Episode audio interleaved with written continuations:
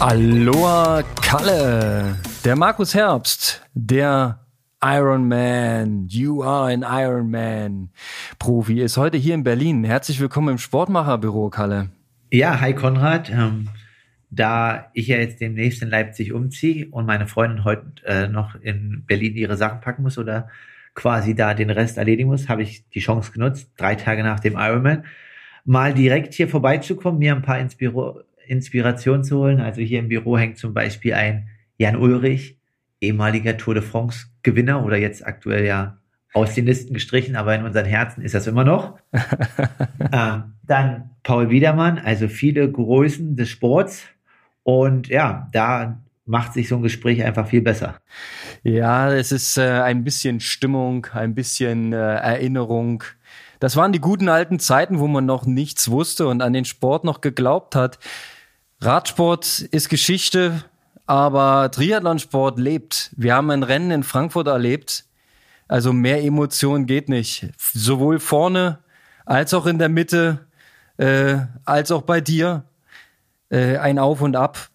Ich habe es mir reingezogen, habe den Sonntag mit Ironman verbracht und ja, wir müssen das Ding aufarbeiten. Da steckt so viel Pfeffer drin. Wie fühlst du dich erstmal heute? Drei Tage nach so einem Rennen? Ja, eigentlich primär geht's mir gut. Also ähm, fühle mich jetzt auch so körperlich am besten nach meinen ganzen Ironman-Rennen, außer dass ich nachts immer mal aufstehe und meine Waden mir irgendwie ganz schön doll wehtun, denke ich aber, dass äh, allgemein die Regeneration ähm, ja gut voranschreitet und es war, ist wahrscheinlich auch dem geschuldet, dass das diesmal im Ironman mit meiner Verpflegung und mit dem Kühlen zu 100 Prozent gepasst hat. Ähm, da klar kann man das alles noch ein bisschen schneller und effektiver machen.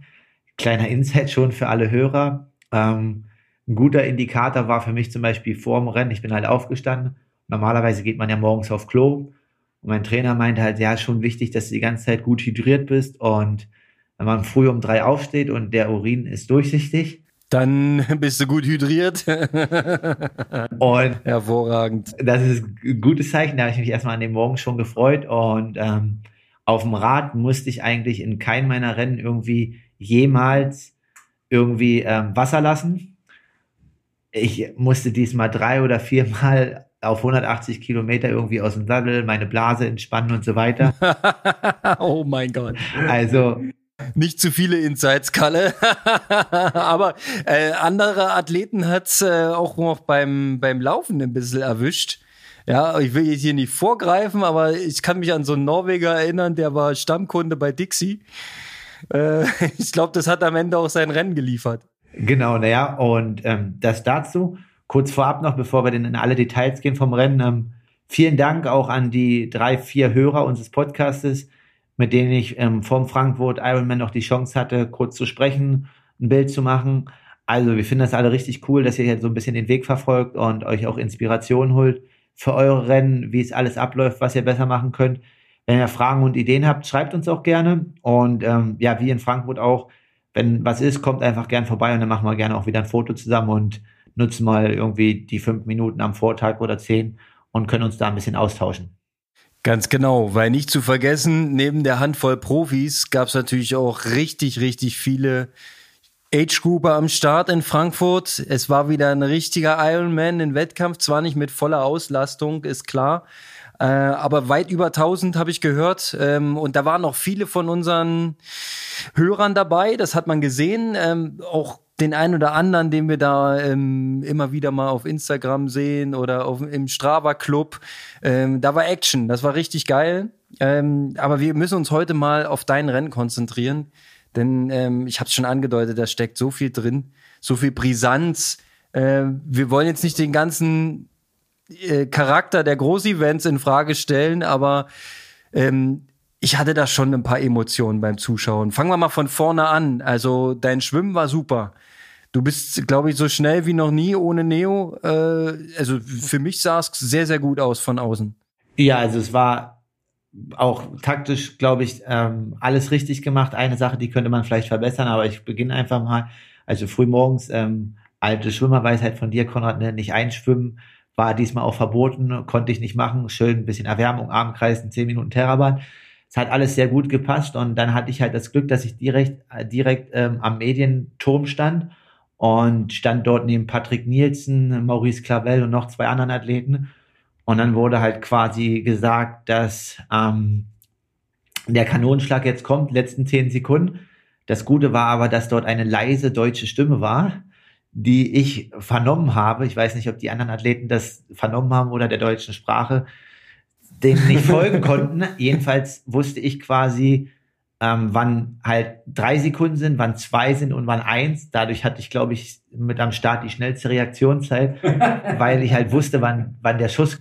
Du kannst ja so rückwärts zählen, das ist super. Naja, gut, ist halt schon, ne? Du weißt halt, wann die eins kommt, du weißt halt, wann die null kommt und dann bist du halt von der Reaktion einfach die halbe Sekunde vorher und das war, denke ich, ganz gut ja, dann am Anfang, ähm, ja, natürlich dieses Tumult beim Schwimmen und so weiter. Und nach der ersten Boje, dann so nach 400 Metern, habe ich dann gesehen, okay, jetzt äh, musste mal so ein bisschen äh, Gas geben ähm, und konnte dann auch den Anschluss an die Gruppe wieder herstellen. Da war mal kurz so ein bisschen, ähm, ja, dass es jetzt nicht eine Lücke war, aber dass einfach die Athleten dann nicht mehr so direkt an den Füßen waren.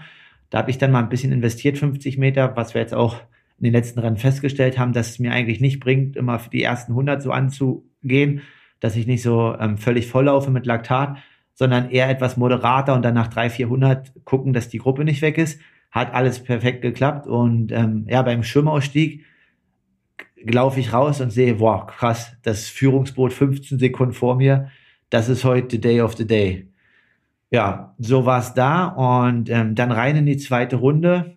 Ähm, ich dann halt direkt an den Füßen von Tobias Drachler und leider, leider, leider hat er dann quasi ähm, die Gruppe reißen lassen, so dass wir mit 1,30 Rückstand auf die Radstrecke sind.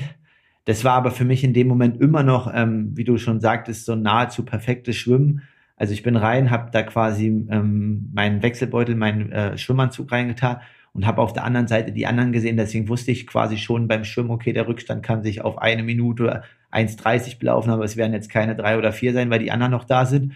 Ähm, dementsprechend war ich sehr, sehr zuversichtlich in den Tag und dachte, that will be the day oder so.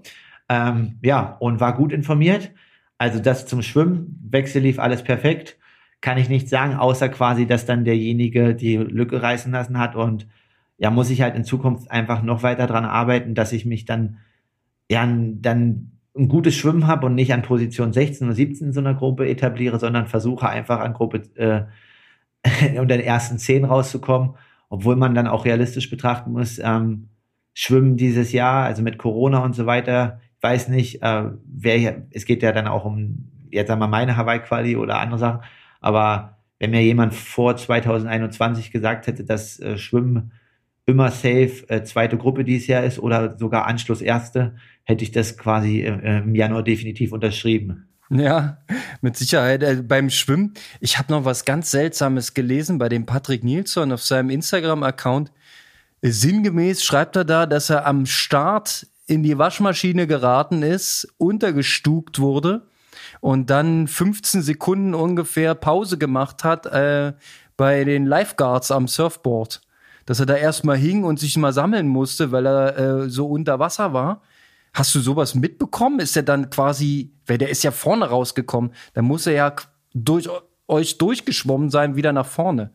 Also ich habe jetzt nichts also, von den 15 Sekunden mitbekommen, also weil ich da eigentlich eher mit meinen Rennen beschäftigt war. Es kann schon sein, dass er irgendwie dann nach vorne wieder ist, aber es war definitiv nicht, dass ich ihn irgendwie dort gesehen habe, dass er da an mir nochmal vorbei ist und die Lücke geschlossen hat. Ähm, ja, also so ein krasses Prügel war es jetzt nicht, das habe ich jetzt nicht so in Erinnerung, aber gut, es er stand halt links neben mir. Es kann halt sein, dass er da noch ein Stück weiter rübergezogen ist. Ähm, ja. Ich habe ihn auf alle Fälle nicht gesehen, weil er hatte ja auch eine farbige Badekappe als einer der Favoriten und ähm, ja, das war auf alle Fälle nicht Patrick Nielsen, der neben mir und vor mir war. Ja, nee, ich habe es nur gelesen und äh, es haben einige dann im Nachgang gesagt, Schwimmen war sehr hektisch in der Anfangsphase und sehr viel Ge Gekloppe, was ja eigentlich beim Ironman relativ wenig Sinn macht, aber ja gut, da waren halt harte Positionskämpfe, ja. Und dann äh, eine Rückfrage noch zur zweiten Runde, als dann der äh, Tobi Drachler da den Anschluss hat äh, verlieren müssen. Hast du gemerkt, dass die Gruppe dann ein bisschen langsamer geschwommen ist oder merkt man da eigentlich kaum einen Unterschied? Nee, also man merkt da eigentlich schon jetzt nicht so einen Unterschied. Also der, ich glaube halt auch eigentlich gar nicht, dass er dann so ein bisschen so viel langsamer wurde. Was das Ganze dann langsam gemacht hat, ist dann quasi, ähm, dass er sich halt selbst orientieren musste. Und ich würde halt schon sagen, dass er dann auch derjenige ist, der vielleicht dann an den Füßen mitschwimmt und dadurch äh, Orientierung gegen die Sonne wird das Ganze dann halt einfach ein Stück langsamer, ne? weil dann einer, der eigentlich nur an den Füßen schwimmt, in Anführungsstrichen, sich orientieren muss. Und dann geht's halt schon los, dass quasi das Führungsmotorrad und die DLRG-Boote dann auf einmal, wenn die erste Gruppe vorbei ist, halt an dir vorbeischießen. Ja. Ähm, keine Ahnung, welche Geschwindigkeiten, aber auf einmal bist du halt in einem stillen See und denkst, du bist ja irgendwie im Spaßbad oder Wellenbad, weil die da halt mega Wellen produzieren und das macht das Ganze dann einfach ein Stückchen langsamer und ja, das hat sich dann summiert mit einer Minute oder Minute zehn Rückstand, so dass es dann am Ende 1,30 waren. Ähm, und das war an diesem Tag, was ansonsten jedem anderen Tag perfekt ist, leider zu viel. Ja, da kommen wir nämlich jetzt zu. Also dann kommt das Radfahren. Es formiert sich vorne eine Gruppe. Sagen wir mal ja, wir können sagen, eine Gruppe. Es ist zwar dann der Peter Hemmerich rausgefahren aus der Gruppe, aber äh, für, für das, worauf ich hinaus will, erstmal egal. Ähm, und du bist im Prinzip dahinter, aber mir ist sofort am Ticker aufgefallen, du warst nicht in einer Gruppe. Du warst dann im Prinzip erster Verfolger der Spitzengruppe mit deinen anderthalb bis zwei Minuten Rückstand. Und was, was, was passiert dann? Was geht dann in deinem Kopf vor? Welche Strategien hast du? Und was hast du gemacht? Ja, also das ist dann quasi ja so, also anderthalb Minuten Rückstand, also oder 1,50 sind halt dann mit einem schnellen Wechsel, also kann man auch gucken. Ich habe, glaube ich, mit die erste schnellste Wechselzeit wieder, habe ich dann auf 1,30, 1,35 ähm, runterbrechen können. Dann war halt klar die Devise aufgrund der Rennlänge und so weiter ähm, konservativ anzugehen. Ähm, also quasi 280 bis 290 Watt möglichst ähm, ja, im Gleichmaß durchzufahren. Wir haben ja jetzt alle die Daten von äh, Jan Frodeno aus dem Trivel, also und wir wissen ja, dass äh, 295 bis 300 Watt im Ironman reichen, reichen um ganz vorne dabei zu sein. genau. Und ähm, dass wir alle nur unsere Hausaufgaben richtig machen müssen das sind, denke ich, Leistungen, die ich an einem normalen Tag äh, bringen kann. Aber aufgrund der Temperatur haben wir das halt einfach fünf bis äh, fünf Prozent bis acht Prozent gedroppt. Ähm, ja, und dann war es halt so, okay, ich weiß ja, wie Renndynamiken sich entwickeln. Ich kenne das ähm, aus anderen 73-Rennen und so weiter und so fort. Und ja, deswegen habe ich dann einfach situativ taktisch entschieden, okay, jetzt, wenn ich jetzt hier mit 290 losfahre, dann ähm, ja, fahre ich heute heute meinen Tag und mein Rennen. Ich wusste, dass vorhin die Gruppe ist, da muss ich irgendwie hin. Und deswegen habe ich dann halt entschieden, erstmal mit 70 3 Watt oder ganz leicht drunter, also sonst fahre ich 70 3, 340, 345, aber es ist ja ein Ironman, habe ich dann halt 330, 335 anvisiert und bin das erstmal so die ersten 40 bis 45 Minuten gefahren. Und ähm, ja, das, das lief eigentlich gut und ich war eigentlich voller Zuversicht, okay, wenn ich das fahre, dann sehe ich die dort vorne auf alle Fälle, weil ja, das, da müsste ja jemand, wenn er genauso schnell fährt, auch 330, 340 fahren oder schneller. Ähm, und das, glaube ich, riskiert keiner von den Jungs. Das dachte ich ja und wurde aber leider dementsprechend eines Besseren belehrt.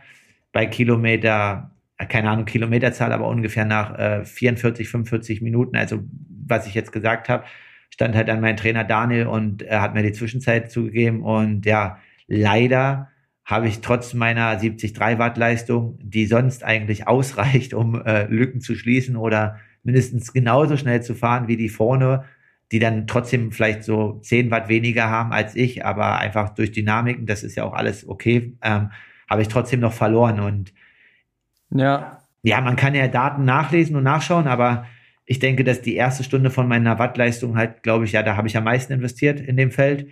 Und ja, dann kann man halt äh, die weitere Mathematik als Athlet für sich machen. Ja, es ist frustrierend, denn äh, ich habe genau das gleiche äh, im Livestream und Ticker äh, mir zusammengereimt. Ähm, du hattest keine Chance. Also rein taktisch gesehen war es nicht möglich, alleine gegen diese acht Leute da vorne nach vorne zu kommen. Ähm, man hat dann später in der Auflösung anhand von Fotomaterial ähm, auch gesehen, dass der Medientross exorbitant groß war, der daneben hergefahren ist.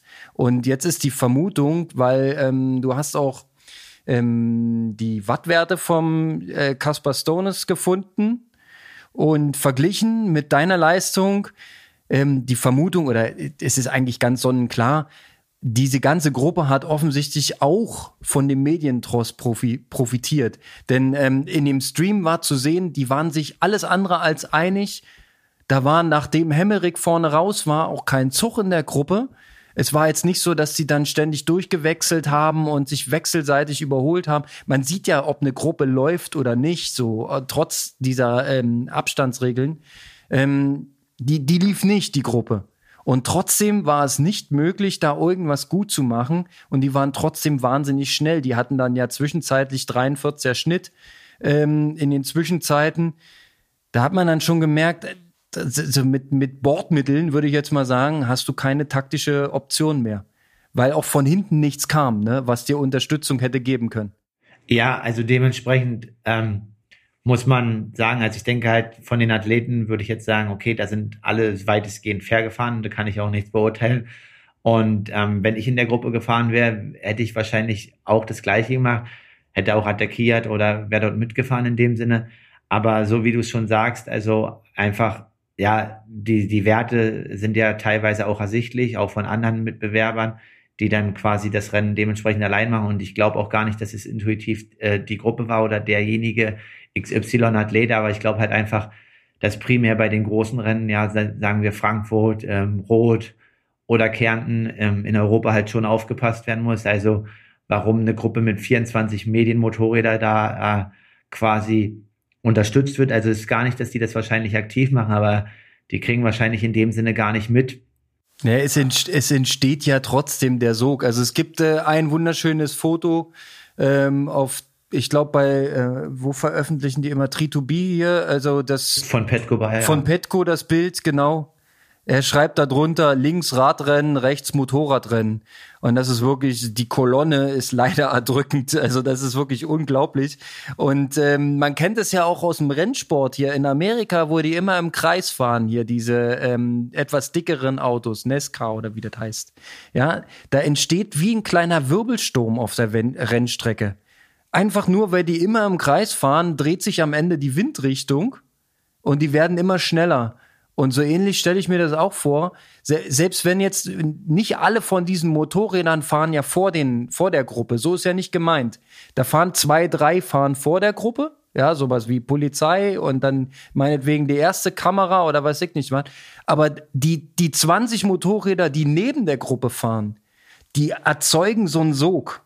Und der ist ja nicht nur direkt hinter den Motorrädern, sondern der geht ja so, ähm, na, wie soll man das sagen, so pfeilförmig zur Seite weg, dieser Sog. Und der, der, der reißt die ganze Gruppe mit. Das ist, das ist logisch eigentlich, oder? Ja, klar, definitiv. Also ich wollte halt eigentlich nur sagen, dass der, die Athleten das nicht bewusst machen. Nein, nein, nein. Das ist überhaupt kein Vorwurf. Die genau. sind sauber und fair gefahren. Es ist einfach das System, beziehungsweise ähm, die, diese Art der Übertragung. Da haben ja äh, Frodeno und Sanders bei dem Battle extrem darauf geachtet, dass es eben kein Medientross gibt, weil sie genau davor ähm, im Prinzip Respekt hatten, dass es dann heißt, na ja, ihr seid so schnell gefahren wegen dem Medientross, weil die ja ständig ja, dabei waren. Aber das war eben nicht so. Da, da, da gab es ganz krasse äh, Zeiten auch für die Fotografen. Die durften nur immer 25 Sekunden, dann mussten die wieder dahinter und so weiter. Ähm, die, den Eindruck hatte man jetzt hier in Frankfurt leider nicht. Da war halt der Trost die ganze Zeit immer auf der Parallele, ne? Ja, also ich war ja nicht dabei vorne, aber nee. so, so. Du, hast es, du hast es nur vom Hören sagen, ja. Ja, und ich habe es halt an meinen Rückständen erlebt im Rennen live und natürlich ist sowas halt dann im Nachbetrachten halt mega frustrierend und ja. müssen wir auch bei der neuen, neuen Rennwahl sehen, aber um vielleicht die Daten noch nochmal zu untermauern, also ein, Christian Hogenhaupt, ein mega guter Radfahrer um, und hat natürlich auch schon seine Hawaii-Quali und schon richtig was geliefert, aber dass der halt ab, ab Kilometer 110, 115 dann nochmal acht Minuten aus so einer Gruppe rausfährt, das ist eigentlich fast nahezu unmöglich. Was man aber sieht, ist quasi, dass meine Wattwerte dann ja ab Runde zwei, als ich dann quasi mit dem polnischen, polnischen, äh, polnischen Starter, ähm, quasi der am Ende Achter wurde, Milos, äh, zusammenfahre, dass unser Rückstand eigentlich genau zu der Gruppe immer identisch ist. Also der variiert immer mal zwischen 10 und 5, äh, 5 bis 10 Sekunden. und unsere Wattwerte sind ja dann auch teilweise runtergegangen.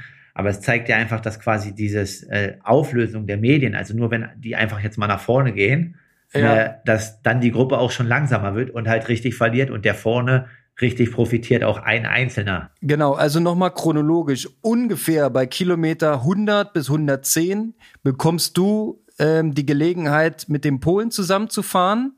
Ihr wechselt durch, legal natürlich, aber man spürt den Effekt.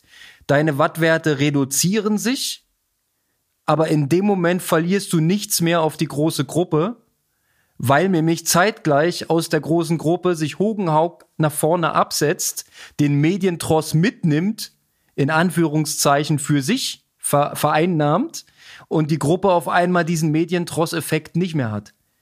Ah, und da war weiterhin ja auch kein Zug in der Gruppe. Da war ja die, das legendäre Bild des, also das Bild des Ironmans war eigentlich immer nur Patrick Nielsen meckernd und sich umblickend.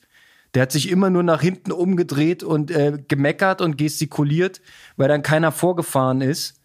Ja, also bei Kilometer 90 hat Maurice mal dann einen Streifen hingelegt, ist mal zehn Kilometer vorne gefahren. Äh, ansonsten war da immer rumgeeiert, ja. Keiner fühlte sich zuständig. Also von daher, ähm, die haben ihr Tempo halt aus diesen Effekten gezogen. Und du hattest ab dem Moment halt Konstanz auf diese Gruppe, weil der Medientross vorne mit Hogenhaug gefahren ist, der dann wiederum 8 Minuten 20 auf die Gruppe gemacht hat. Also klar, natürlich hat er auch eine ordentliche Attacke gesetzt. Das ist ähm, sportlich gesehen, will ich da jetzt auch überhaupt nichts dran schmähen. Aber es sind halt diese Be Begleiteffekte, Sag mal, in so einer Situation, das hätte man ja schon nach der ersten Rennstunde erkennen können. Ähm, ja, definitiv. Also was, was geht denn da in dir vor? Hast du trotzdem noch einen Funken Hoffnung, dass sich irgendwas wandelt, dass sich das, das Blatt noch dreht? Oder bist du so rational zu erkennen, ja, okay, äh, ich versuche hier heute persönliche Bestleistung hinzulegen, ich versuche meine Leistung durchzuziehen, meine Nutrition-Strategie umzusetzen, das alles quasi optimal für dich persönlich durchzuziehen aber die muss doch klar gewesen sein, eigentlich nach 45 Minuten. Ähm, die Nummer mit Hawaii, mit dem Slot, die fährt da vorne mit dem, mit dem Tross. Ja, also dass Hawaii nichts mehr wird, das war von vornherein klar, aber ähm, ich bin ja vom Athletentypus, also jetzt so quasi, dass ich grundsätzlich nicht gerne aussteige, weil ich nicht weiß, was das mit mental mit mir macht und ich glaube, ähm, worauf ich auch stolz bin, ich habe in meinem Leben äh, ein Rennen mal mit einem Ermüdungsbruch mit 16 frühzeitig beendet oder bin ausgestiegen, sonst habe ich alle Rennen in meinem Leben ins Ziel gebracht. Das hätte doch nicht sein müssen, Kalle. Naja, ja, also die Sache, die man da betrachten muss, ähm, ist das, was du sagst. Ich denke halt einfach, ähm, ja, die Medien wollen auch ihre Show, was ja auch wichtig ist, ne, dass äh, quasi Triathlon lebt und äh, die Fans was zu sehen haben. Ich muss halt einfach in den nächsten Rennen halt ähm, betrachten, wie und welchen Einfluss das haben kann. Ich denke, das kann man auch teilweise im Vorhinein ein bisschen analysieren, dann natürlich dran arbeiten, dass man einfach ähm, ja davon ausgehen kann, dass ich dann nächstes Jahr dabei bin, wenn dort vorne schnell geschwommen wird. Ja, und einfach schauen, also bei der Rennauswahl einfach ähm, so, sich so ein Zeitfenster geben, quasi, welche Rennen sind in welchem Rahmen und gucken, wo ist das Medieninteresse. Also ich mache jetzt mal ein Beispiel in Ironman Lake Placid, wo jetzt äh, Markus Tomschke dann ja leider mit Platten ausgeschieden war und so weiter. Ähm, holt, ich hatte halt mit einem Schweden Kontakt wegen seinen Wattwerten in Lake Placid, weil ich äh, er halt relativ schnell die Lücke schließen konnte, der Rasmus Svensingsen, der das Rennen dort gewonnen hatte. Und ähm, ja, der ist ja ganz gut auch vernetzt dort oben im Norden und hat mir auch so ein paar Daten von anderen gesagt. So, und da meinte er halt auch, dass quasi ich in die Gruppe hätte reinfahren müssen. Lange Rede, ähm, kurzer Sinn ist halt einfach, dass wir halt einfach dann für nächstes Jahr dementsprechend halt betrachten, welche Rennen machen Sinn, wer kündigt eventuell an zu starten oder so nicht ähm, zu starten. Dies ist jetzt eine rein hypothetische Frage, aber ähm, wenn ein Lionel Sanders oder ein Sebastian Kienler an der Startlinie gestanden hätten und ich wäre vor dem aus dem Wasser gekommen oder mit denen, hätten wir es dann in die Gruppe geschafft oder nicht. Also das muss man einfach leider ähm, ist es so? Muss man das jetzt nächstes Jahr mit betrachten? Lass mich bei dem Gedanken kurz einhaken. Also spielen wir mal mit dem Gedanken. Nehmen wir mal an, Sebi Kienle in Frankfurt am Start. Dann kann man sich ja mal ausrechnen, was passieren würde. Er würde nach normalen Bedingungen, normalen Verlauf nach dir aus dem Wasser kommen, würde sich auf sein Radl setzen, und würde seine Ironman Watts fahren. Vielleicht würde er auch 73 Watts anlegen, damit er ein bisschen schneller nach vorne kommt. Aber der Unterschied ist, er hätte einen Medientrost dabei, weil er ist Sebastian Kienle. Und dieser, so, ich will jetzt nicht auf diesem ähm, Thema so, so tief rumhacken, aber man muss es ja in die taktische Analyse im Nachgang mit eindenken. Weil wir können es auch untermauern. Lass uns einfach kurz über deine Wattwerte sprechen. Ja, ähm, Normalized Power äh, im Average auf den 185 Kilometer. 286. 286. Und du hast gefunden von Caspar Stones, äh, für alle, die es nicht verfolgt haben, entspannt sitzend in der ersten Gruppe bis zum Ende. Ja, was hatte er im Schnitt? Ähm, 228. So, Im Schnitt hatte ich 275. Also äh, der hat NP auch mehr, aber sind halt trotzdem dann okay. Ähm, 45 Watt Unterschied. Das sind fast 50. Also in meiner Rechnung sind das 50 Watt. In dem Leistungsbereich ist es der Unterschied zwischen einem sehr guten Age-Grouper und einem Profi. Ja, also definitiv. Das ist, das ist krass. Das ist richtig, richtig krass. 50 Watt Unterschied. Ja. Weil stell dir vor, wenn du mit, mit 230 Watt Average durchgefahren wärst, ähm, das wäre schon vom Gefühl her ein anderes Laufen gewesen, oder?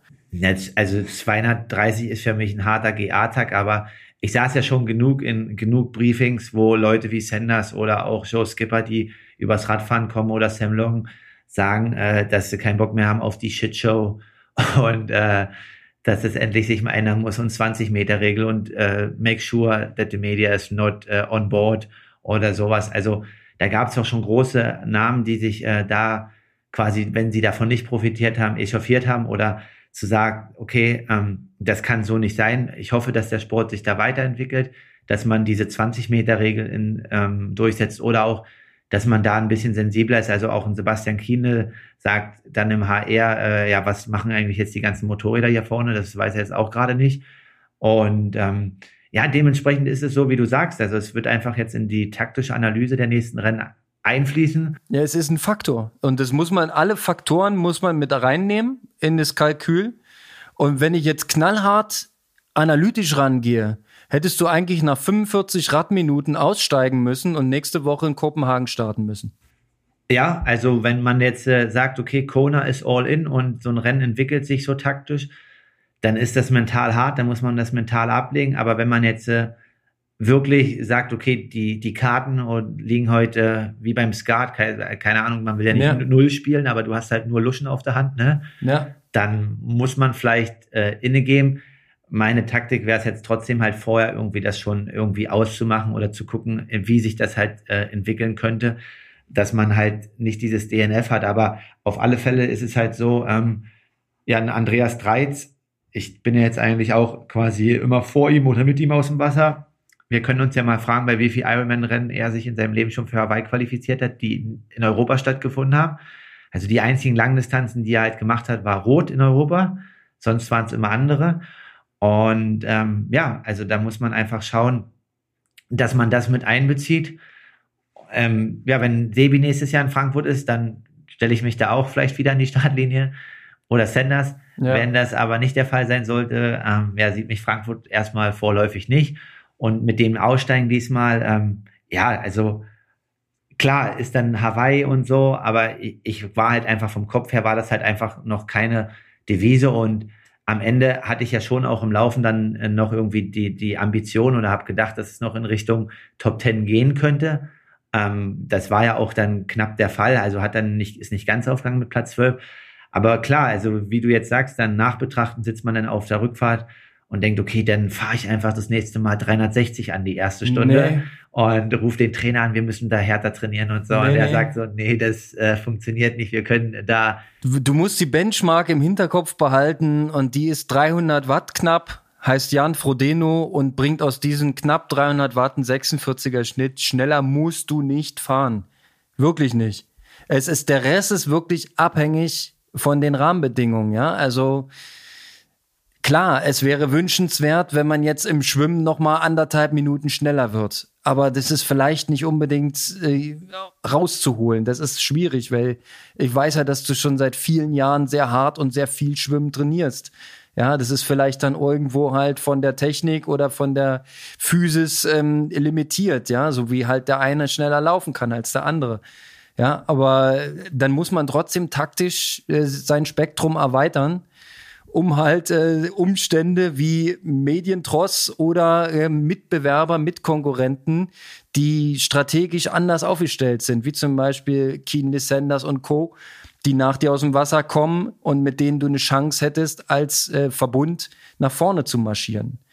Also, ja, also wie du sagst, also erstmal auf alle Fälle wird die Schwimmlücke nächstes Jahr noch kleiner. Das äh, äh, Die Tendenz spricht für dich, ohne Witz, ja. Die letzten Jahre immer näher dran gekommen, immer besser. Und das ist ja schon Weltklasse, ja, wenn man da ähm, mit anderthalb Minuten, die sind ja nicht langsam geschwommen, ohne Neo unter 50, das ist schon schnell. Ja, das ist schon Sport. So, schon gut. Genau. Und ähm, ja, auf alle Fälle dann das taktische Kolkieren.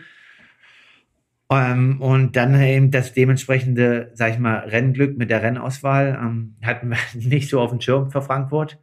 Ähm, ja, am Ende muss man ja sagen, haben es ja trotzdem dann auch die drei, die es jetzt nach Hawaii verdient hätten oder geschafft haben. Ob ich die geschlagen hätte, weiß man nicht. Ne? Das kann man, ist ja auch alles eine reine Hypothese. Richtig, das kommt, das ist ja dann die nächste Dimension. Aber man müsste ja erstmal in die Schlagdistanz kommen. Ne? Genau, das Und war jetzt nicht der Fall. Schlagdistanz, ich könnte mir vorstellen, wenn du mit 330, äh, 200, 230 Watt ähm, entspannt sitzend in der Spitzengruppe äh, zum Laufen gehst, dann entwickelt sich das Laufen halt etwas entspannter. Ja, also du hattest jetzt im Laufen mit der Vorbelastung von, ähm, sag's mir noch mal, ich glaube Average 275, Normalized 285 oder sowas.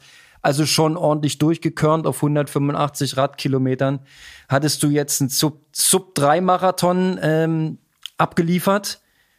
Aber wenn man ehrlich ist, die Jungs, die da vorne im, im, äh, im Schlafwagen in die Wechselzone gekommen sind, die sind natürlich deutlich schneller gelaufen. Ne? Also mit Nilsson begonnen, der 2,39 hatte, staffelte sich das dann entsprechend auf.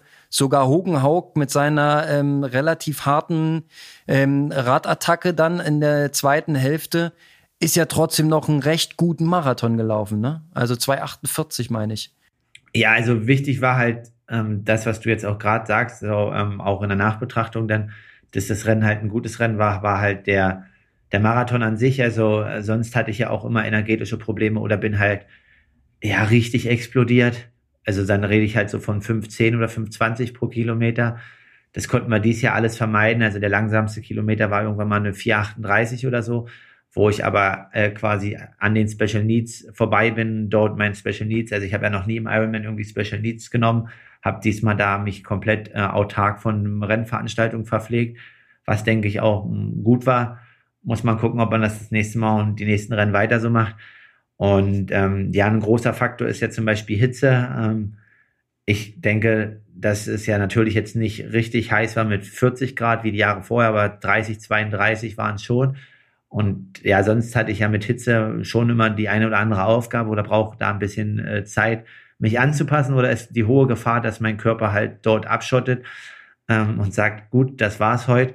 Und diese ganzen Aufgaben habe ich, denke ich, gut gemeistert. Und ähm, ja, auf Hawaii, denke ich, dann ist es schon auch ein gutes Zeichen. Okay, ich, ich konnte halt diese 286 Watt äh, jetzt bei 30, 32 Grad fahren. Ähm, konnte dementsprechend noch einen 258er Marathon laufen, bin gut geschwommen. Und das gibt eigentlich mega Zuversicht dann, wenn das 2022 mit Hawaii klappen sollte und der Quali, wo wir dann alles dran setzen werden, dass auf alle Fälle konkurrenzfähig bin und dort ein Platz in den Top Ten möglich ist und auch natürlich in Frankfurt. Aber klar, ähm, das ist jetzt viel Gerede hier im Podcast und am Ende steht ein zwölfter Platz, was in der Außendarstellung halt auch der Wahrheit entspricht. Aber wenn man das so analysiert, welchen Einfluss und wie, ja, hätte ich jetzt gerechter gefunden, wenn es wenigstens noch die Top Ten geworden wäre. Ja. Hättest du wenigstens deine Anfahrt noch bezahlt bekommen, ne? Aber äh, gut, so ist halt formal erstmal nix, ne? Also, ja, also ich will auch jetzt kein negatives Fazit ziehen. Die sportliche Leistung war für mich herausragend. Also ich glaube, du warst ähm, derjenige mit den höchsten Durchschnittswatts in den Top 12. Wenn ich das mal jetzt so Ich weiß bei Hogenhauken halt nicht genau, weil der hat ja schon hinten raus ganz schön geballert. Aber ich glaube, der hat auch die erste Hälfte so viel gesaved. Da kann der sein Average nicht auf 280 hochgebracht haben. Glaube ich nicht. Ja, genau. Also am Ende, ne, das zählt ja dann nicht. Am Ende zählt, wer vorne ist. Aber auf alle Fälle, ähm, ja, ich wusste halt, wie du sagtest, ne, ich weiß ja, dass ich quasi in Bahrain und auch in Texas mit Leuten wie Sanders, dass ich mich da nicht verstecken muss und so weiter äh, auf dem Rad. Und ja, also deswegen ist diese erste Analyse, man muss jetzt noch härter Radfahren, ist halt irgendwie so ein bisschen. Ähm nee, ist Quatsch. Ja, also Fazit: Schwimmen gut, Radfahren, die Wattwerte sind Weltklasse, passt. Äh, mehr machen die auch nicht, die Sanders und Frodenos und Kienlis. Ja, vielleicht einen Tacken, jetzt könnte man spekulieren, was würde, was wäre, wenn äh, du nochmal Windkanal und nochmal die Position noch weiter optimieren. Das hört man ja immer wieder, dass man da noch was finden kann, hier und da. Du hast kein customized Cockpit, wie Herr Frodeno, ja, der halt ähm, da nochmal Spezialanfertigung und sonst da was mit, mit 3D-Drucker. Ähm, da ist noch ein bisschen Spielraum, aber ich sag mal rein sportlich gesehen ist da kein Spielraum mehr. Vielleicht, ähm, wenn man hart wäre, müsste man sagen, okay, nach der Radleistung musst du eigentlich noch mal zehn Minuten schneller den Marathon rennen, um bei den Leuten zu sein. Auf alle Fälle. Also, wie gesagt, noch in allen Disziplinen noch ein Stückchen besser werden, aber das ist ja auch, was wir gesagt haben, dass das auf alle Fälle ähm, ein Rennen war, was in die richtige Richtung zeigt und ähm, ja, auch dann zeigt, dass quasi da in Hawaii viel möglich ist. Und der Marathon einfach noch da ein bisschen stabiler hinten drauf werden, also dass man auch diese 430 Kilometer weglässt, sondern dass die sich dann alle bei 405, 410 bewegen. Ähm, und dann ähm, scheint das sehr, sehr gut zu sein. Und jetzt müssen wir halt einfach mal gucken, wie wir weiter planen, was als nächstes ist. Also in vier Wochen geht's ja schon wieder weiter mit der 73 WM. Das wird auf alle Fälle eine gute Herausforderung, aber mein Trainer meinte, dass quasi ja jetzt in der Gesamtanalyse der Raddaten ich halt overall, glaube ich, eine Stunde 40, also mit allen Spitzen und so berghoch eingerechnet habe, von den viereinhalb Stunden nicht über 320 Watt befunden habe oder über 315 Watt in einem Ironman. Oh, ähm, ja. Und da, da meint er also, ja, da macht er sich gar keine Sorgen über die Grundfitness aktuell. Nee, glaube ich auch. Das ist, ähm, das ist ja eigentlich das No-Go im Ironman. und wenn du da auf 100 Minuten kommst, ouch. Ja, das ist, na gut, das ist natürlich die erste Dreiviertelstunde am Stück, nehme ich mal an. Die geht da permanent rein. Aber das ist natürlich eigentlich zu hart, ne? Und vor allem soll man ja diese ähm, diese Spitzen weg, weg, des, weg weglassen im Prinzip, wenn es möglich ist. Ja, der der Traum des Ironman wäre 290 Watt, so so wie auf Swift eingestellt, durchgedrückt, fertig, ne? Genau, das wäre so, ja. Und deswegen sind wir eigentlich für St. George äh, richtig zuversichtlich.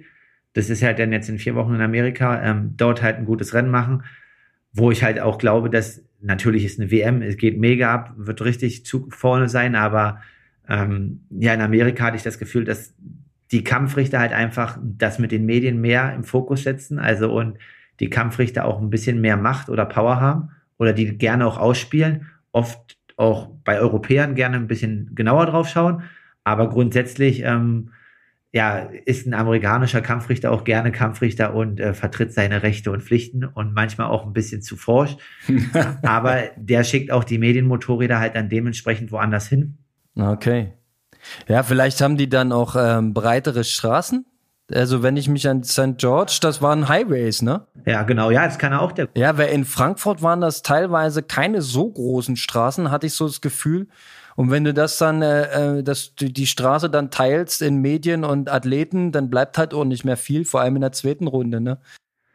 Ja, nee, definitiv, ja. Und sonst ähm, ist es jetzt, mhm. klar sagt man immer nicht so viele Ironman-Rennen im Jahr, äh, weil das den Körper kaputt macht, aber ja, ich habe jetzt so ein bisschen schon geliebäugelt und mal geschaut. Ich weiß jetzt nicht, was ähm, der Trainer sagt, weil es dann schon viele Rennen werden. Also es gibt noch eine Chance in Kalifornien. Ähm, gibt es dann schon die Plätze für 2022 am 24. Oktober, aber das wäre entweder wieder acht Wochen USA, was glaube ich echt ein bisschen tricky wird, da würde ich diesmal schon nach Hause kommen, oder dann halt nochmal hinfliegen oder dementsprechend dann äh, Ende November Südafrika was mir eigentlich lieber, äh, also was mir mehr liegen würde und äh, wo ich auch eigentlich eher plädieren würde. Aber bei Südafrika ist halt aktuell noch so in der Schwebe. Wir haben ja ein bisschen wieder Corona. Ist noch nicht ganz weg, ne? Habe ich auch gehört, ja. Kommt, kommt wieder. Kommt wieder. Starkes Comeback. Ja, starkes Comeback, ja. Comeback stronger diesmal, ne? Auf, ey. Mann, Mann, Mann. Ähm, ja, dementsprechend muss man mal schauen, ob es noch ein Ironman wird dieses Jahr also ich hätte auf alle Fälle Lust, in die Richtung nochmal was zu machen. Ey, das ist, das ist krass, dass du drei Tage nach dem Ironman äh, so zuversichtlich darüber sprichst. Ich mache noch einen, ich würde noch. Und frühe Quali ist grundsätzlich immer ein Move, den man machen kann, ja, weil man entledigt sich ja im Prinzip der äh, Konkurrenz, die in Hawaii am Start ist, weil die ist ja höchstwahrscheinlich dann nicht in Kalifornien im Oktober am Start. Aber wie sieht's denn aktuell aus mit dem Einreisen? Ich habe gehört, USA hat eigentlich dicht gemacht gemacht? Ja, nee, also das sind einfach nur die Einreisebestimmungen für USA, die es auch schon jetzt die ganze Zeit gab. Also es ist halt weiter dieses Dokument National Interest. Da hast du ja schon Erfahrung. Genau, das habe ich und ähm, deswegen darf ich einreisen. Das ist halt für Amateure dann dementsprechend ein bisschen schwierig, aber glücklicherweise habe ich das Dokument und habe da quasi ja. bis nächstes Jahr im März halt äh, freien Zugang und kann einreisen, wie und wann ich möchte. Also das ist für mich gar kein Stress. Ähm, ja, also am 16. Oktober ist noch Mallorca, aber das ist halt dann nur vier Wochen nach St. George. Ja. Und äh, dann wärst du wieder in dieser Schleife Erholung, Tapern, Erholung, Tapern. Da äh, bleibt halt wenig Training und irgendwann geht die Leistungskurve dann ja doch wieder runter, ne? Genau, also das muss man mal gucken. Also ja. am liebsten wäre halt schon noch mal nach St. George eine gute Vorbereitung Richtung Südafrika.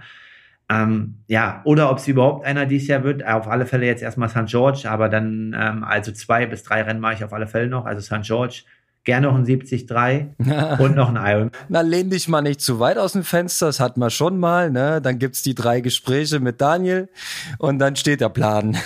das ist richtig, aber äh, ja, stimmt, das hatten wir ja nach Tulsa, ist ja äh, eigentlich genau. ein Review hier. Genau, dann ist es mal ähm, ein anderer Plan wieder. ähm, Na, St. George steht erstmal. Ja, St. George steht. Okay, das heißt, es gibt noch eine WM in vier Wochen. Wie sieht denn jetzt deine Regeneration aus? Also wie lange darfst du dir Zeit nehmen? Also ich war jetzt, äh, am Montag war ich äh, 1,5 Kilometer schwimmen, ganz locker. Gestern drei, also ich mache jetzt erstmal drei Tage lauffrei, also Montag, Dienstag, Mittwoch. Ähm, du bist verrückt.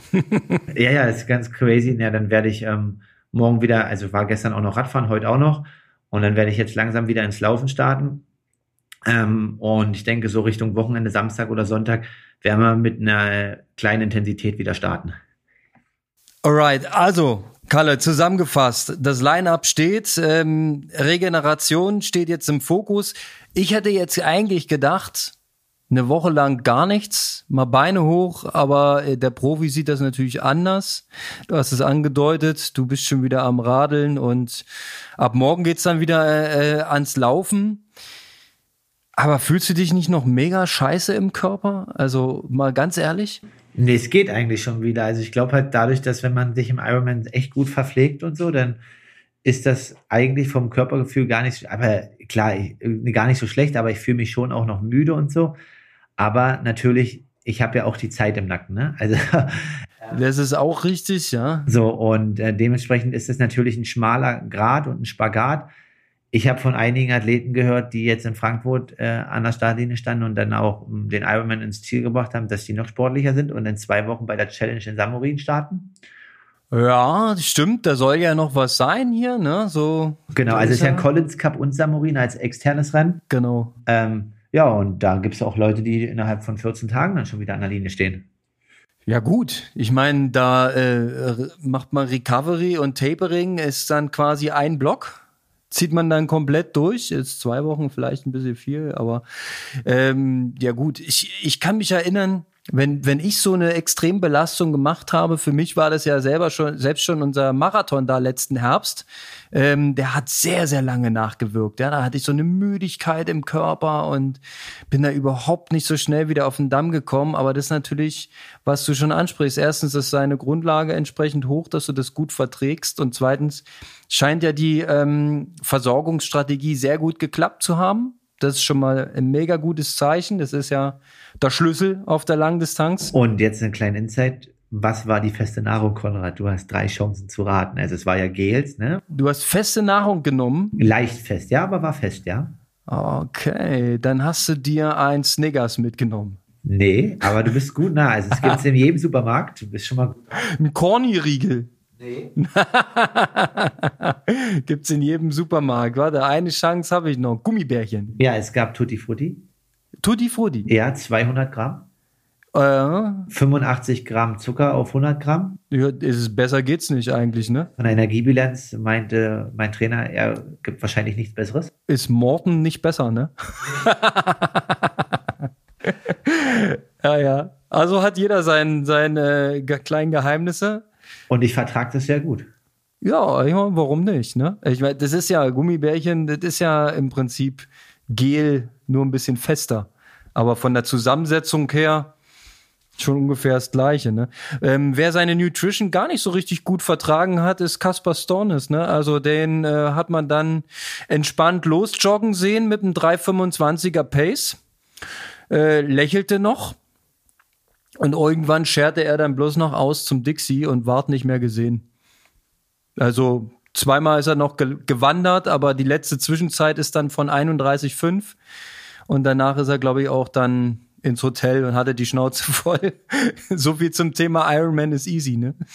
Ja, also ähm, ein Kumpel von mir meinte, na, vielleicht war es nochmal ganz gut für die Norweger, also für Gustav Iden und. Ja, nochmal ein kleiner Weckruf, ja. So, ja, sie können das nicht einfach so machen.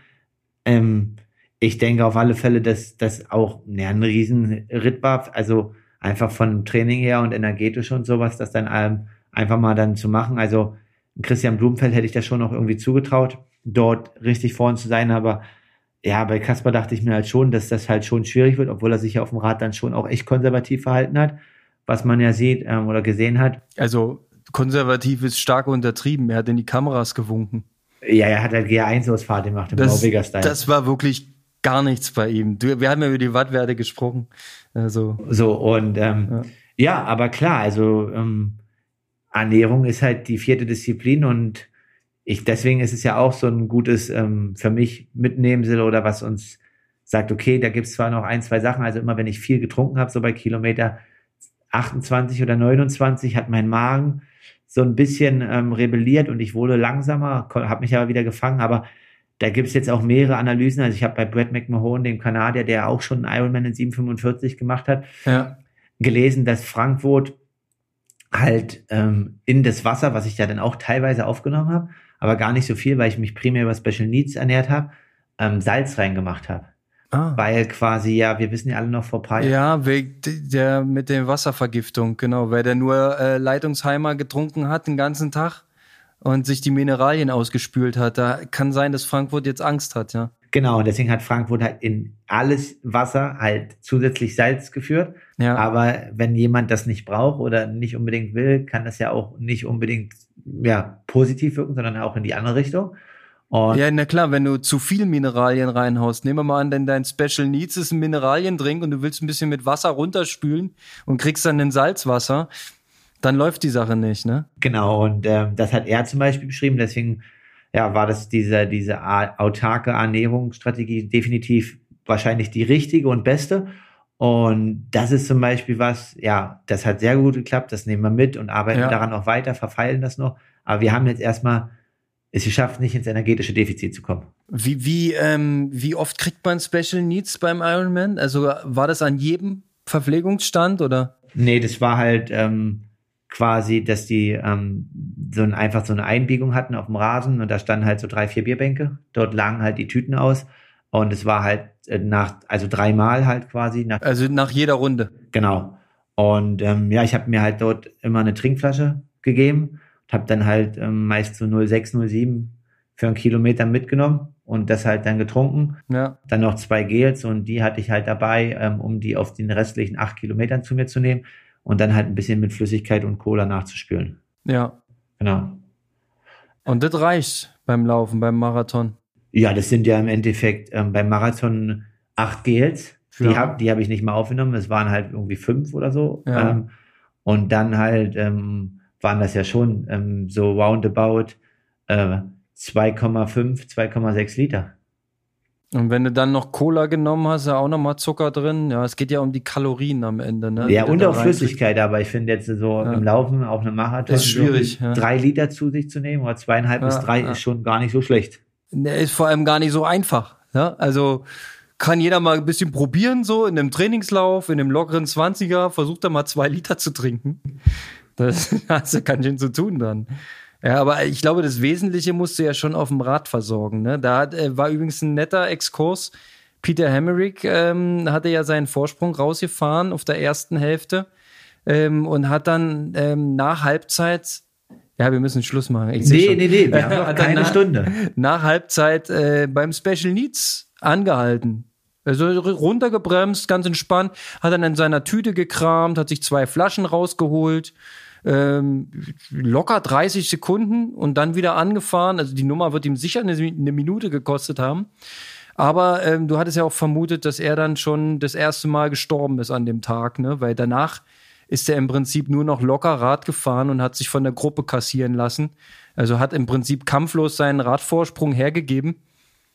Ja, und in dem Moment, ähm, wo der dann am Zurückfallen war, der Hemmerich, hat ja auch Hogenhaut seine Attacke gesetzt, ist dann erst vorgefahren, dann gleich durchgefahren. Ja, und der Peter hat sich zurückfallen lassen. Aber der hat auch wirklich einen Leidenskampf dahingelegt. Also äh, man kann jetzt da niemanden vorwerfen, egal auf welcher Positionierung einkommen ins Ziel. Die haben alle richtig schön geglüht. Also da, die Maurice Clavel war auch super geil. Hast du vielleicht gar nicht mitgekriegt. Der war auch am Wandern zwischendurch. Ja, und hat äh, trotz seiner Gehpausen und äh, völliger äh, Erschöpfung trotzdem noch ein solides Rennen ins Ziel gebracht, ne? Auf Platz 6 am Ende, aber Marathon, glaube ich, auch in 2, 48, 49 irgendwie so zu Ende gebracht. Ähm, das schon stark und da haben viele gelitten in Frankfurt. Von daher Respekt, dass du noch so oder schon wieder so frisch bist jetzt.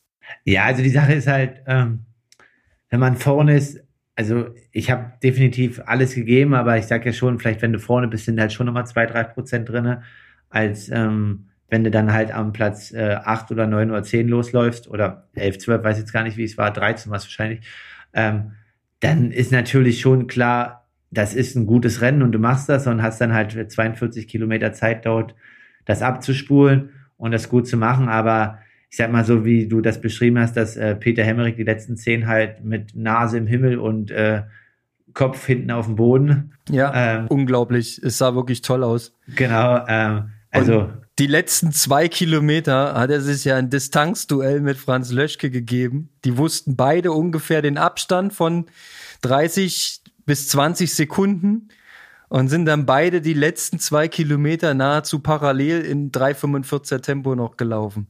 Also haben sich nochmal richtig schön ein eingeschenkt, aber es hat sich nichts mehr getan. Genau, also ist halt dann, und dann kannst du halt dementsprechend nochmal tiefer gehen. Also mir war eigentlich dann bei Kilometer ja, 33, 34, war es halt so, ich hatte so eine schlechte Phase und bei Kilometer äh, 28 hatte ich auf einmal eine richtig gute Phase bis 33, da konnte ich dann nochmal Richtung 340, 3, nee, 345, 350 gehen. Und dann dachte ich, boah, wenn das jetzt noch mal 10 Kilometer so weitergeht, dann machst du wieder richtig gut. Die letzten 10 Volts sind 35, Ja, ja, hat ja? leider, ja, also ist immer noch irgendwann mein Ziel. Ich arbeite dran. Hat leider überhaupt nicht geklappt. Mach den Van Lierde, komm. Ähm, mach den Van Lierde. Nee, ähm, und dementsprechend, ähm, ja, denke ich, dass man da einfach noch mal ein bisschen mehr geben kann. Aber klar, also das ist dann einfach vorn dabei sein und ähm, ja, jetzt muss man gucken, welche Ironman, so wie wir es gerade schon besprochen haben. Und freuen uns natürlich, dass dann äh, das nächstes Jahr eine ja, neue Chance, neuer, neues Glück quasi in 2022 sein wird. Auf alle Fälle natürlich aber trotzdem jetzt schade, dass es dieses Jahr nicht geklappt hat. Muss man schauen, ob überhaupt Hawaii stattfindet. Ich habe äh, heute irgendwie, hat mir ein Amateur gesagt, dass Hawaii jetzt auch als Staat nur noch ähm, zehn Leuten Sport zusammen draußen erlaubt. Also sieht dort wo okay. all, allgemein gerade so ein bisschen tricky aus. Also allgemein auch für die Age-Gruppe mit den ganzen Verschiebungen von Ironman auf äh, die nächsten Jahre wird es ja sehr, sehr knauserig mit Slots. Also Hamburg habe ich irgendwie gelesen, im Altersklassenbereich hat nur noch 26 Slots. Ja, die haben jetzt alles in Frankfurt eigentlich reingehauen an Slots, ähm, aber haben auch gleichzeitig indirekt davon abgeraten, für dieses Jahr zu buchen. Genau, es gibt aber also, keine Umbuchung für Frankfurt. Ja, also verfällt das dann. Du hast die Quali, trittst sie nicht an. Na, na gut, ja. Ja, genau. Und dementsprechend, ähm, ja, einfach schauen. Ähm, definitiv der richtige Weg und ähm, ja, 2022 werde ich äh, ja alles dafür tun und äh, daran setzen, da zu sein, äh, frühe Quali. Und ähm, ja, früh, frühe Quali ist taktisch interessant, muss ich auch sagen. Aber wie gesagt, da müssen wir, da müssen wir das Urteil des Trainers abwarten. Ja, also man muss jetzt erstmal analysieren, vor allem kurzfristig erstmal die Ziele abdecken. Du hast jetzt die 73 WM. Das ist ja erstmal das Ding, was stehen muss. Und dann kann man ja eigentlich erst konkret werden, wie es weitergeht. Ne? Also, na klar, also vielleicht weißt du nächste Woche schon mehr. Boah, naja, schauen wir mal. Aber meine, genau, ich weiß hoffentlich nächste Woche mehr, aber meine Gastfamilie dann in den USA kann nicht schon wieder acht Wochen da bleiben. Nee, nee, naja, nee, ja. Vielleicht musste, vielleicht nicht. Meinst naja, aber sehen. Ja, ist, das ist natürlich alles, ähm, das sind ja viele Faktoren. Am Ende kostet das ja auch alles immer Kohle. Das ist ja, man muss es ja rechnen am Ende auch. Was investiert man? Welches Risiko? Wo gehst du hin? Wie lange bleibst du? Wie viel fliegst du hin und her? Das sind ja alles Faktoren, ne? Das ist ja, na, es ist nicht easy. Also, aber ich glaube auch äh, jetzt, wir sind ein bisschen gesprungen gerade, ne? Zwischen, zwischen Rennanalyse, äh, äh Ausklang, wie es weitergeht. Jetzt springe ich nochmal zurück. Äh, Fazit von Frankfurt. Deine Performance rein sportlich war super. Ja, also das, da sind wir uns einig. Ähm, Ernährung geklappt, Leistung ist rausgekommen. Klar, am Ende könnte man sagen, bisschen schneller laufen könnte man noch irgendwie perspektivisch, wenn alle Faktoren stimmen, wenn man vielleicht ein bisschen entspannter vom Rad kommt. Aber war gut. Aber mit der ähm, Slotvergabe aus genannten Gründen, äh, du warst ja nicht einmal in Schlagdistanz leider. Also konntest gar nicht richtig in das, in das Gefühl kommen, ne? Äh, du nah dran oder nicht? Manch einer von den Profis wusste gar nicht, wie nah dran er ist. Das ist richtig. ähm, das wusste ich glücklicherweise. Das haben wir. Haben wir ja schon vorher gesprochen, ja? Ja, also vielleicht ähm, das nächste Mal ähm, hier gerne reinhören. Podcast hören, ja. Genau. So, ähm, dann weiß man auch, wer qualifiziert ist und wer nicht. Ähm, ja, klar, also das wusste ich schon, aber ich hatte mich ja so und so so ein bisschen mental davon gelöst, ähm, das so als Druck zu empfinden ne? ja. vorher. Und das muss, das muss, das muss, weil das glaube ich nicht gut ist. Aber ja, also dieses Aloha habe ich auf der Rennstrecke, die Vibes habe ich äh, wegfliegen sehen. Also ich habe halt immer das Motorrad, das, äh, nicht das Motorrad, den Hubschrauber gesehen. Ja. Und der war halt schon ein Stück vor mir. Ja. So, um halt die Signale einzufangen, so, ne? Da merkt man schon, okay, der ist jetzt wieder ein Stück weiter weg. Genau. Ach Mann, ja, also das, ja, das Bittere war die Situation einfach. Ich hab's ja, ich hab's ja vorhin schon gesagt, äh, man hat's am Ticker konnte man es nachempfinden. Man hat es gesehen quasi. Ja? ja? Die Gruppe ist durch, danach die kleine Lücke, dann kommst du, danach eine Riesenlücke, es kommt nichts, es kommt nichts. Ich habe immer gedacht, wer, wer, wer ist denn jetzt der Mover? Wer kommt denn jetzt? Wer kommt denn jetzt? Es kam keiner. Da war niemand mehr. Ja, ich dachte halt so ein bisschen an Philipp Kutny, dass der kommt, ne, aber war halt auch nicht. Ähm, war nicht sein Tag, ne? Hat nicht abgeliefert. Ja, auch zum Beispiel einen David Plege, der ja quasi für Bahrain startet, ja. hatte sich, glaube ich, auch mehr erhofft. Ähm, eigentlich, eigentlich ein bekannter Name, ja. Also genau und schon ein ähm, paar Sachen gerissen. Habe ich ja auch in Livigno gesehen, vier Wochen ähm, Höhentrainingslager für Frankfurt. Also hat da glaube ich auch ein bisschen was investiert. Aber kam nichts raus. Am Ende Platz 11, ja. Also am Ende. Ähm, ja gut, okay. Also nichts wollen wir nicht sagen. Nein, nein, aber ähm, kein Kona-Ticket. Ja. Ähm, die Reise hat er selbst bezahlt. Ja. Genau, aber alles gut. Ja, so what, ne? Das ist es halt. Das ist das Game. Ja, also es ist ein cooles Game, es ist interessant, aber es ist manchmal auch bre brechenhart, ne? Also das ist, ja, äh, man muss die Schlüsse draus ziehen. Also ich muss sagen, als Fazit, ich fände es ähm, als Profisportler wirklich nicht verwerflich zu sagen, ich mache ein taktisches DNF, um mir eine neue Chance eine Woche später zu ziehen. Das, das muss man als Profisportler mit auf dem Menü haben, bin ich der Meinung. Und ähm, das, das muss mit ins Kalkül. Wenn es einfach taktisch keine Optionen mehr gibt, muss man eigentlich die Konsequenz ziehen. Ja, also auf alle Fälle, ähm, ich denke, das wird halt dann wichtig sein. Also ich glaube, dass ich so eine Entscheidung als Athlet halt mega schwierig treffen kann, weil ich halt einfach vom, vom Credo im Kopf halt so bin. Ja, ja, klar. Es ist ja auch der Spirit. Es ist ja Genau. nicht umsonst finisht man jeden Scheiß, äh, ja, auch wenn es einem richtig dreckig geht. Ja. Aber so wie du halt schon sagst, sich dann halt äh, 42 Kilometer äh, dort noch hinten einzustellen, wenn es halt jetzt hart gesprochen und es soll auch nicht irgendwie den Spirit kaputt machen und jetzt die Age-Gruppe zu animieren, äh, die Rennen nicht mehr nach Hause zu bringen oder so weiter. Ähm, aber bei euch ist es halt so, da haben diese Dynamiken auch den Einfluss, aber noch nicht so signifikant. Ähm, ja, muss man halt dann schauen und ich sag mal jetzt mit Corona muss man gucken, ne, weil so dicht ist der Rennkalender nicht. Ja, ich meine, das ist perspektivisch, ja. Also ja genau. Also wenn man jetzt sagt, okay, man möchte noch ähm, Triathlon-Leistungssport neun Jahre als Profi betreiben, hat man theoretisch noch neun Jahre die Chance nach Hawaii. Und ähm, dann sollte man nicht neun Jahre lang ähm, in eine Rennen immer abschenken.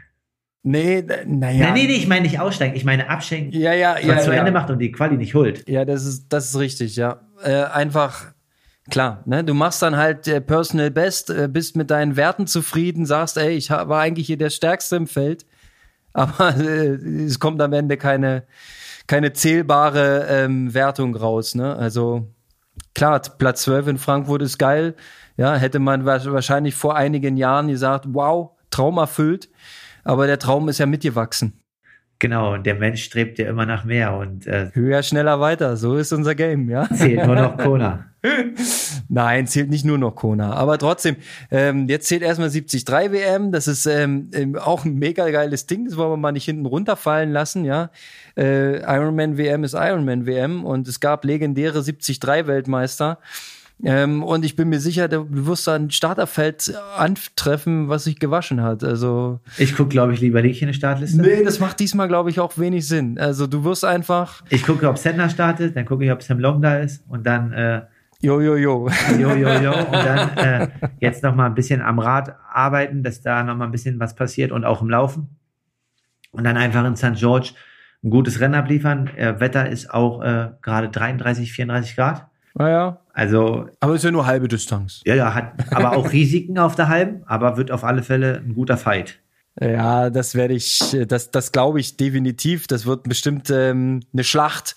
Also ich rechne da eigentlich damit, dass da von, von Anfang bis Ende äh, Vollgas angeschlagen wird und es wird dann knallhart ausgesiebt, wer am Ende durchkommt. Also so wird das sein, ne? Also so ein bisschen wie die Generalprobe verlief in St. George. Das war ja das epische Laufbattle am Ende mit Sanders Long. Aber diesmal werden noch ein paar andere Namen auf der Menüliste stehen. genau, also Gustav Iden oder Christian Blumenfeld. Wir werden sehen, ob sie sich das Doppelgame leisten wollen dieses Jahr. Stell dir mal vor, der ist der wenn der alles probiert. Olympia, 73 und Ironman, überall gewinnen wollen. Er will, wollen tut er, ne? Der Blumenfeld. Das ist ja klar. Ja, und Wie gesagt, aber ähm, Norweger legen alles offen und so weiter, aber es hat noch nicht alles funktioniert. Langdistanz ist halt nicht olympisch. ja, na gut, der wird am Ende sagen, vielleicht hat er sich zu viel Nahrung reingeschoben, die er hätte vielleicht gar nicht brauchen können. Es war das er angeblich zu wenig. Seine- Er hat seine Nutrition verloren bei Kilometer 20, Oh. weil er seine Flaschenhalter nicht richtig festgeschraubt hat. Stimmt, der hing ja hinten runter. Ich erinnere mich, ja, der flatterte da so ein bisschen durch die, durch die Gegend, ja. Aber das ist so ein bisschen, also die Norweger, die analysieren ja quasi die Schlafenszeiten, ne? Wahrscheinlich. Die, die analysieren alles eigentlich. Ähm, ich kann mir nicht vorstellen, dass dort der Flaschenhalter ist, aber es gab auch einen, kleinen Spruch mit Häme, also bei 228 Watt, da braucht man auch keine Nutrition, da kann man auch mit Wasser fahren. Also Lothar würde das unterschreiben, ja. Also dann brauchst du nicht äh, Trinkflasche eigentlich erst ab 300 Kilometer. Ja, deswegen, genau. Na okay, äh, Kalle, wir haben's eigentlich. Ähm, ja, was soll's? Regenerieren, nächster Block und dann geht's eine Hopp rüber in die USA. so ist der Plan. Und nächste Woche will man mal so ein bisschen wissen, wie es weitergeht danach. Vielleicht äh, sprecht ihr jetzt bis nächste Woche? Ja, ja, also ähm, wir telefonieren jetzt heute oder ähm, morgen, weil er hat jetzt seinen Jahresurlaub zwei Wochen, ähm, Daniel, aber wir telefonieren uns dann nochmal zusammen. Und ähm, ob jetzt wegen den weiteren Rennen, da denke ich, macht er sich dann nach St. George Gedanken. Ich werde die mal so ein bisschen in den Raum werfen. Ja. Ähm, ja, und dann können wir da einfach mal schauen. Ja, kann ja sein, dass er aus dem Bauch raus schon mal sagte, das ist Blödsinn, so wie, so wie damals hier äh, mit der Option UK. Ja, auf jeden Fall, liegt super. Nee, nee, liegt nicht super. Nee, genau, nee, also ähm, das kann schon sein, aber muss man schauen, ne? Also ja. aus dem Bauch raus. Und wie gesagt, ich bin jetzt erstmal da so ein bisschen ähm, auf St. George fokussiert und alles, was danach kommt, ähm, ja, schau mal. Ja, ich hoffe, dass du den Schwung mitnimmst aus Frankfurt, die Richtung stimmt und dann mal sehen, wie die Show läuft dann in St. George. Genau. In dem Sinne, äh, Aloha an alle Hörer und äh, ich verabschiede mich hier heute aus dem Berliner Katakomben. Ja. Ja, vielen Dank für deinen Besuch hier bei der Sportmacher. Gestern noch in Potsdam, heute schon international hier mit großer WM und so weiter. Ähm, ja, war schön. Danke dir, Kalle. Ähm, von mir auch nochmal ein herzliches Aloha an alle. Und wir halten euch auf dem Laufenden. Nächste Woche geht's weiter. Ciao. Danke. Ciao.